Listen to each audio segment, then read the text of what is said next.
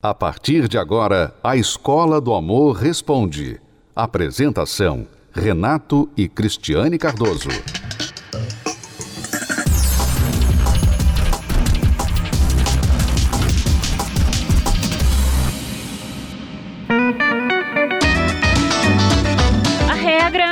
É clara. Não aceite um amor de migalhas, não fique com alguém que não te faz de primeira opção. Você sabe mais do que eu que você consegue coisa muito melhor na sua vida. O conselho é não aceite migalhas.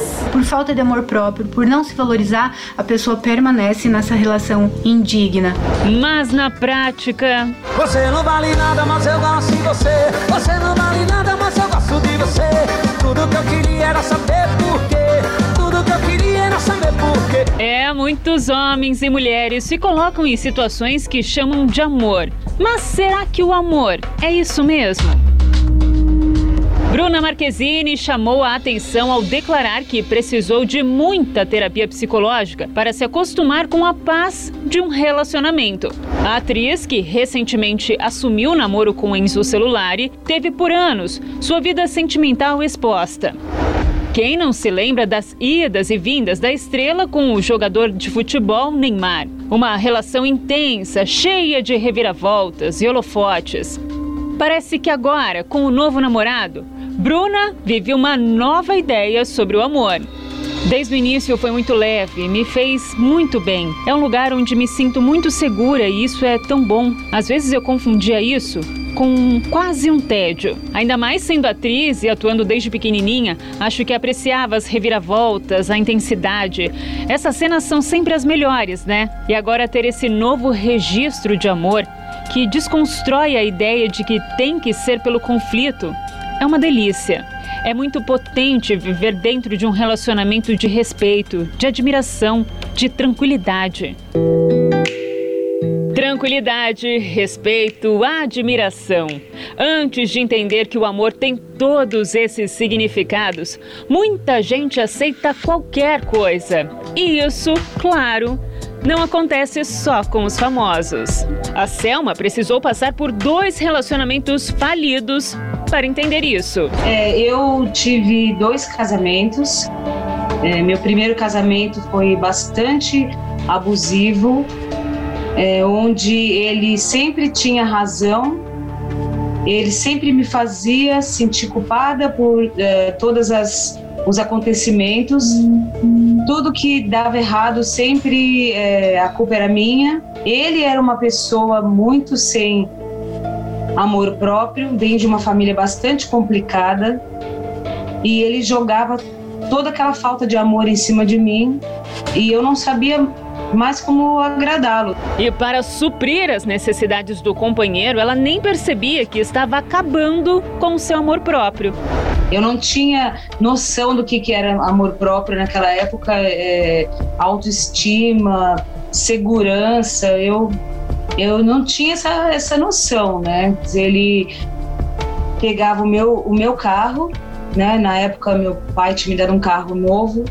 E ele pegava o meu carro, saía na sexta-feira, só chegava na segunda. E, e ele enchia meu carro de multa. E quando chegava, é, quando chegavam as multas na minha casa, eu ainda tinha medo de falar para ele que tinha multa, porque ele ainda brigava comigo. Aí eu falava, olha aqui, olha que chegou. Ele pegava aquela multa, olhava na minha cara e falava, o carro é seu, o problema é seu, se vira. Selma, e no seu segundo relacionamento, como foi? Na verdade, meu segundo relacionamento também não, teve muita diferença. Eu, me, eu, eu fui casada sozinha também. Ele era uma pessoa que não se conectava. Ele não se conectava emocionalmente ele, é, a outra pessoa. E, então, a gente não, se, não conseguia se conectar. A gente trabalhava junto, a gente era sócio num projeto, mas é, com relação a amor, a sentimento, era muito pouco. Você era completamente humilhada, então? Totalmente desprezada, me, é, tive depressão, tive de, de, desejo suicida na ocasião. É, porque você casa achando que vai dar certo, achando que vai ser amada e eu, eu me sentia muito encurralada, eu achava que não tinha saída para mim. Era muita humilhação, total. E você? Qual a sua ideia de amor? O que você aceita quando esse sentimento acontece? Esta imagem aqui, Cristiane, ela ilustra muito bem a situação de muitas mulheres. Nós colocamos aí esta imagem que ela capta, ela representa tanto situações de mulheres casadas que sabem, talvez não estão ali na presença do marido com a amante, mas sabem que o marido tem outra, como também aquelas mulheres solteiras que contemplam, assistem outras mulheres terem uma vida amorosa, terem um companheiro e elas, por alguma razão, não conseguem formar este relacionamento. Esse tipo de mulher são as mulheres como Lia, que nós temos tratado desta mulher no casal de Gênesis nas palestras da terapia do amor. Lia, que foi a primeira esposa de Jacó, que foi desprezada por ele porque ele, na verdade, amava a sua irmã. É, Lia, ela sofreu muito, né? Porque toda a situação, né, todo o contexto de como ela entrou na vida de Jacó foi muito conturbado, porque ela, ela não tinha é, escolha. É, o pai dela decidiu que ela iria casar com Jacó, enganar, que ele iria enganar Jacó com ela, e ela não teve escolha para não, não passar por isso. Ele casou com ela pensando que estava casando com a irmã dela, mais nova, que ele amava. Então, quando ele acordou depois da lua de mel e ele olhou para Lia, foi aquela decepção. Você imagina, né? Ela já estava se sentindo assim mal por estar ali e, e estar casando com uma pessoa que não estava casando com ela e ainda ter aquela decepção. E a vida toda, praticamente, quase que foram muitos anos que a Lia ficou nessa situação de vergonha, de ser a preterida, aquela que ele, olha, é, essa aí foi um erro. Essa mulher foi um erro na minha vida.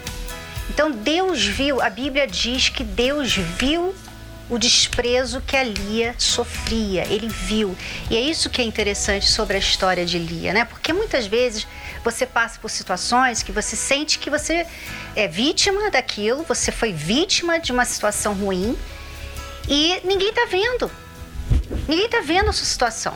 E as pessoas, além de é, errarem com você, elas julgam você. Elas julgam você, ah, você que escolheu essa vida. Se você quisesse, você poderia ter mudado sua vida. As pessoas jogam muitas, muitas cartas, né? E elas julgam você. E você não, não tem ninguém que sente a sua dor de estar ali naquela situação. Sabe? Peraí, mas eu. O que, que eu poderia ter feito?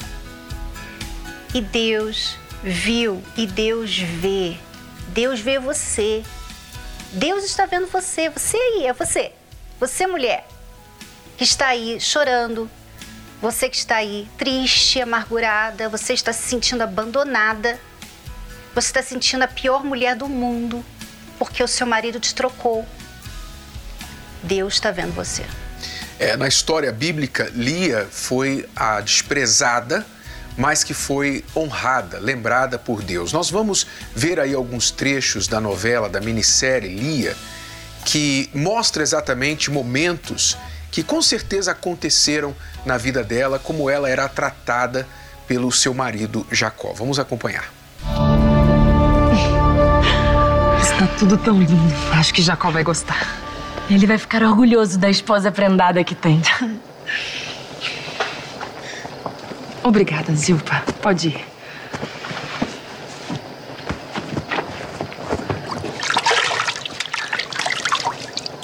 Eu preparei sua refeição com o maior carinho. Eu espero que você Obrigado. goste. Obrigado. Não tenho fome. Se estiver muito cansado, posso fazer uma Não massagem. precisa.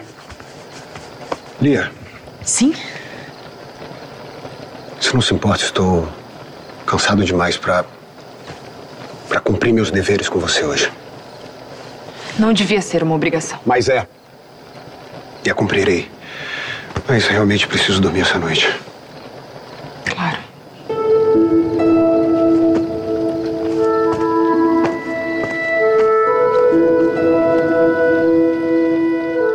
Impossível não sentir a dor dela, né? Você estava dizendo que isso aí foi na novela, isso foi na lua de mel. É, na série Lia, porque ele, ele casa com ela E ele fica uma semana de lua de mel com ela, mas a lua de mel, né, daquele jeitinho, né? Porque ele só espera uma semana para casar com a outra.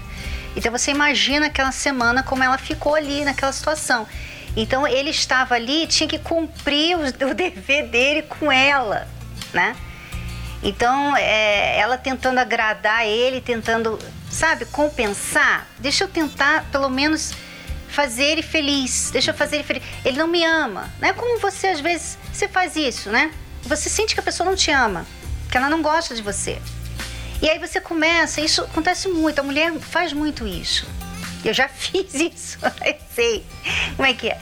Você fica ali tentando agradar, você fica se esforçando, fazendo de tudo para agradar aquela pessoa e você sente que você fica se desvalorizando ainda mais. Porque quanto mais você faz para chamar a atenção daquela pessoa, menos atenção você tem. Aí você se sente pior ainda. É, e a história de Lia, por que estamos trazendo à baila este assunto? Porque na Bíblia, Deus toma as dores de Lia, exatamente. Deus toma as dores dela, porque ele sente a dor da mulher desprezada, da mulher desamparada, tratada com indiferença. E nesta quinta-feira nós faremos um encontro especial na Terapia do Amor, na noite da Terapia do Amor, que será intitulado Mulheres como Lia. Mulheres que têm sido desprezadas, têm sido abandonadas, desamparadas, deixadas de lado, traídas até mesmo, maltratadas. Mulheres que gostariam de ter um pouquinho de atenção, só um pouquinho, e nem este pouquinho tem. Às vezes tem o contrário, tem o desprezo, xingamentos, maus tratos, abuso verbal e outras coisas, piores até. Então, se você, mulher, se identifica com essa situação, eu tenho uma boa notícia para você. Deus toma suas dores, mas você precisa manifestar a fé. Você precisa buscar esse Deus que toma as dores deste tipo de mulher, como foi no caso de Lia. Nós vamos falar para você como você pode mudar essa história, porque a história de Lia começou assim, mas terminou de forma gloriosa.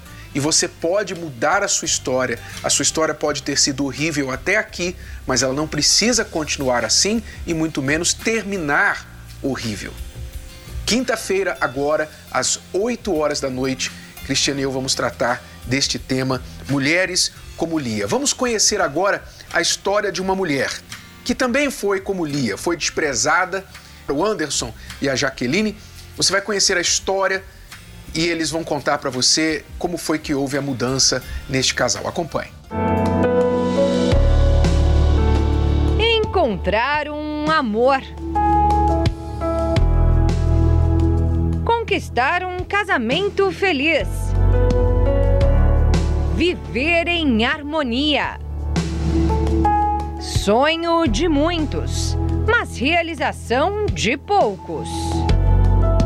Anderson e Jaqueline conseguiram. Mas se você pensa que esse casal conquistou tudo isso por pura sorte, muito se engana. Na verdade, foram vários os obstáculos enfrentados no passado. Os capítulos dessa história é o que nós vamos conhecer agora. Começamos por Jaqueline. Casada por cinco anos, carregava na bagagem o histórico de um relacionamento abusivo, marcado por insegurança e medo. Ele era músico, então ele trabalhava às noites, né? E eu percebia o, o olhar dele para outras mulheres, então assim, eu me sentia desrespeitada. Às vezes que eu ia cobrar a atenção dele, né? Porque ele passava muito tempo fora, então eu queria atenção, eu queria carinho, eu queria sair. Ele era agressivo nas palavras e teve um momento da nossa relação que a gente não conseguia conversar, dialogar né? Foi quando a gente começou a falar muito alto, então ele falava alto demais, e um dia ele pegou uma cadeira para me bater. Então foi juntando as agressões verbais, a quase agressão a física, né? Juntou as traições, a falta de respeito, e aí chegou uma, um tempo que eu não estava mais aguentando. E aí eu pedi o divórcio.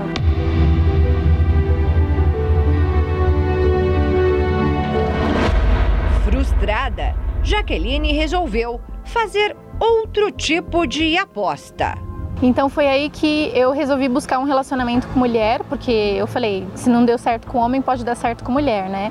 Buscava uma mulher, porque eu sabia que uma mulher ia me entender, até cheguei a conhecer uma pessoa legal, só que faltava algo. Não era aquilo ainda, sabe? A gente ficou por um tempo, mas também não deu certo. E aí eu fiquei frustrada de vez, tanto com homem quanto com mulher, e aí eu falei, agora eu não quero mais saber de ninguém. Não chegou a se casar no papel, mas por um tempo viveu com a mulher com quem teve uma filha. Só que aquela relação estava longe de ser a família que ele sonhava. Foi um pesadelo, né, que eu vivi por, por algum tempo e um relacionamento que havia abuso, que havia indiferença, que faltava respeito, faltava companheirismo. Quando eu fiquei sabendo da gravidez, né, dentro de mim nasceu uma esperança, é, a esperança de que ali eu estaria realizando um sonho, um sonho de constituir uma família, né, de, de fazê-las felizes. Só que foi completamente o oposto. O, o sentimento, que, o pouco sentimento que havia morreu de vez. E foi aí que houve a separação. Ambos frustrados, Anderson e Jaqueline chegaram sozinhos. E aí eu recebi um convite da minha irmã para conhecer as palestras e eu vim para ver como que era, né? Porque assim, eu senti diferença no relacionamento dela. E aí eu falei, ah, se deu certo para ela, pode dar certo para mim também. Foi assim que eu cheguei nas reuniões. E quando eu cheguei nas reuniões aqui, eu cheguei completamente sem esperança, é, sem perspectivas de futuro, sem, sem esperança mesmo de encontrar é, o que eu tanto esperava, né? o que eu tanto procurava. Aqui, eles aprenderam que era preciso, primeiro, curar o interior. A primeira coisa que eu fiz foi colocar em ordem esses relacionamentos, né? É, em primeiro lugar, Deus. E depois eu, eu não me valorizava, eu passei a me valorizar, a, eu descobri o meu valor, né? E aí as coisas foram entrando em ordem, assim, muito organicamente. Eu entendi que eu precisava curar o meu interior, né? Que aquilo que eu estava buscando em outras pessoas, tanto em homens como, como em mulheres, não era nada que eles pudessem me dar era a falta de Deus mesmo, né? Eu entendi isso na primeira reunião que eu vim. Já em paz, Anderson conheceu Jaqueline. Depois de um testemunho que ela deu, eu comecei a olhar ela com outros olhos, né? Que eu conheci a história dela e aí eu comecei a prestar atenção nela de uma maneira diferente. E aí teve uma reunião que ela sentou duas cadeiras pro meu lado. E aí eu falei, poxa, tá aí uma ótima oportunidade para puxar assunto com ela. Só que assim, eu era muito tímido ainda sou tímido, né? É, e aí eu deixei um bilhetinho para ela, né? Até porque na reunião que não, não queria atrapalhar e também é, não queria deixar de prestar atenção, eu deixei um bilhetinho para ela. E aí depois de alguns dias ela entrou em contato comigo. Depois de um ano e oito meses veio o casamento. Não adiantaria pra gente ter aprendido tudo que, que nós aprendemos aqui é, e parar de vir, e parar de aprender. E mais do que aprender, é realmente no dia a dia é aplicar, é colocar na prática, porque senão se perde. E é por isso que a gente não falta. Tudo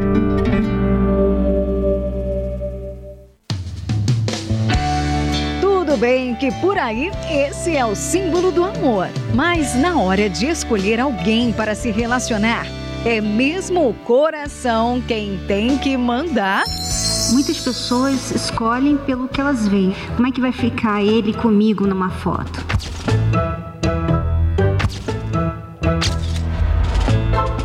que eu vou ganhar curtidas com esse relacionamento? Então as pessoas investem muito na aparência. E aí vive de aparência.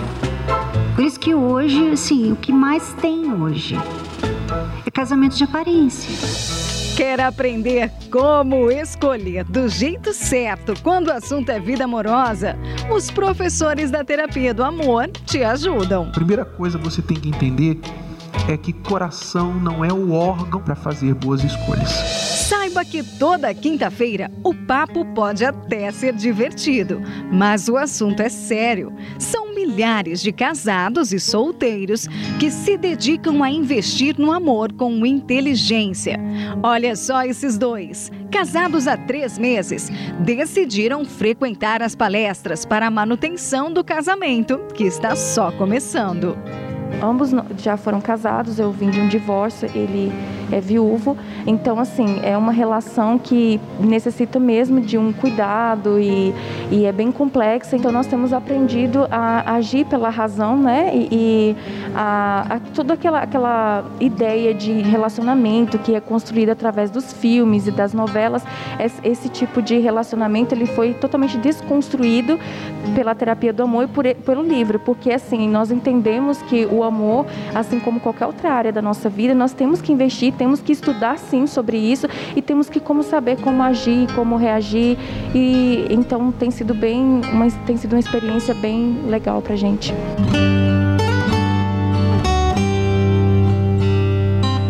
O Donizete e a Camila também são recém-casados, mas não perdem uma terapia do amor sequer há alguns anos. E o resultado eles escolhem na relação. Já acompanhamos tudo né, da terapia do amor na, na, na internet, na televisão. A gente é, é fã realmente. De antes até do, de nós nos casarmos, né? E por isso acho que nós chegamos juntos até aqui, por acompanhar realmente a terapia. Né? Compromisso com amor inteligente, que foi crucial para eles se desfazerem das bagagens antigas e embarcarem nessa nova história de amor. Eu vim de um outro relacionamento, de um outro casamento, né? E muitas coisas eu, eu, eu renunciei, minha forma de ser, de agir, de tratar a pessoa do seu lado, né? De ouvir e realmente tem dado muito certo, graças a Deus. Na verdade, o livro Namoro Blindado me ajudou muito em questão de identificar os pontos fortes, né, de uma amizade no relacionamento, é, o compromisso mesmo da gente, a gente poder compartilhar um com o outro e com muita transparência. Acho que assim todos os detalhes do livro fez muita diferença na nossa vida. E, e assim, e faz, né? Dia a dia mesmo. É muitos ensinamentos é, valiosos, assim, que quem realmente tira um tempinho para aprender e colocar em prática faz toda a diferença na vida. Afinal de contas, é como os professores ensinam. Para ser feliz no amor, tem que ter critérios. Então, que tal investir nessa área com sabedoria para prevenir e depois não ter de remediar, hein? E aí casa com um fanático de futebol que só quer saber futebol. E ela depois fica reclamando: Cris e Renato, me ajuda. Meu marido não dá atenção, ele só quer ficar assistindo futebol. Mas você casou com ele assim? Por quê? Eu fico pasma. Eu fico pasma como tem mulheres que não tá falando dão... de mim não, hein, pessoal? Vocês estão pensando tá falando de mim? Não tá falando de mim não. Renato, se, se ele tivesse isso aí, não ia casar comigo. Eu não ia casar com ele. É descontração, papo sério, lições pra vida e tudo o que você precisa para reconstruir a sua vida amorosa. Nesta quinta, na Terapia do Amor. Às 20 horas com Renato e Cristiane Cardoso, no Templo de Salomão. Entrada, estacionamento e creche para os seus filhos são gratuitos.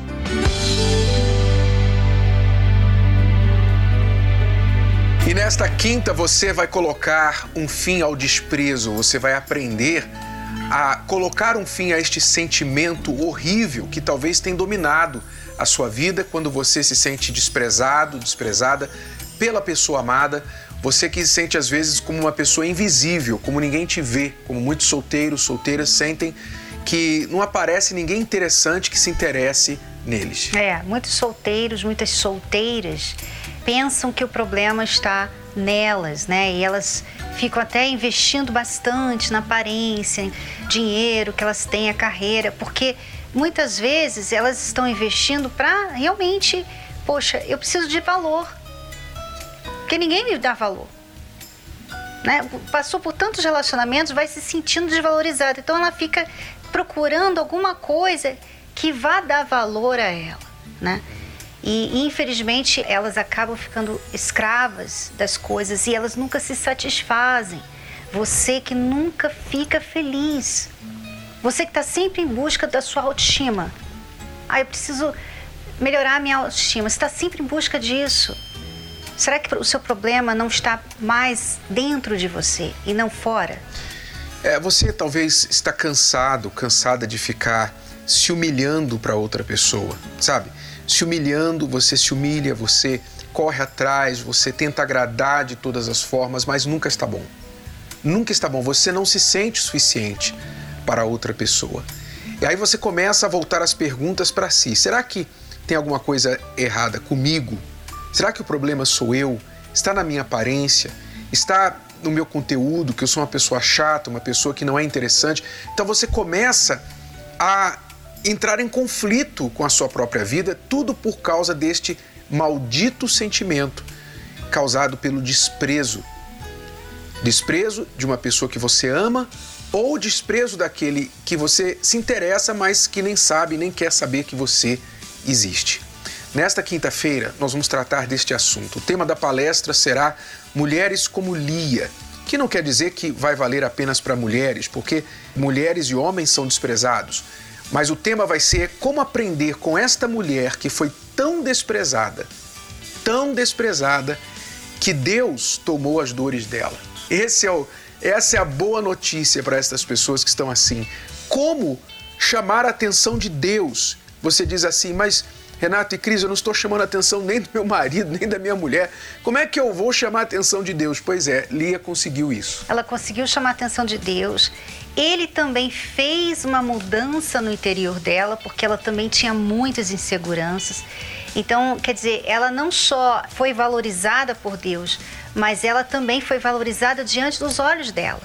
Porque todo mundo desvalorizava Lia, mas ela foi honrada por Deus. Então, se você tem uma história de desprezo, você conhece muito bem a dor da rejeição, talvez você já foi rejeitado desde o nascimento Desde que você nasceu, seu pai, sua mãe, quando soube da gravidez, já disse: Eu não quero essa criança.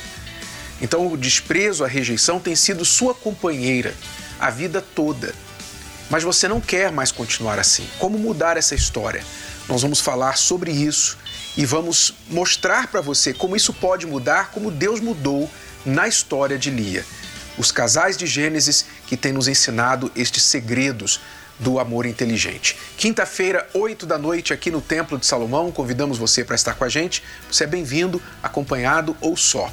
Celso Garcia, 605 no Brás. Se você quiser mais informações, quiser ligar agora, mesmo depois do programa sair do ar, o telefone está à sua disposição, 11 3573 3535. Até a próxima, alunos. Tchau, tchau. Você pode ouvir novamente e baixar esse episódio da Escola do Amor Responde no app Podcasts da Apple Store e também pelo Spotify e Deezer.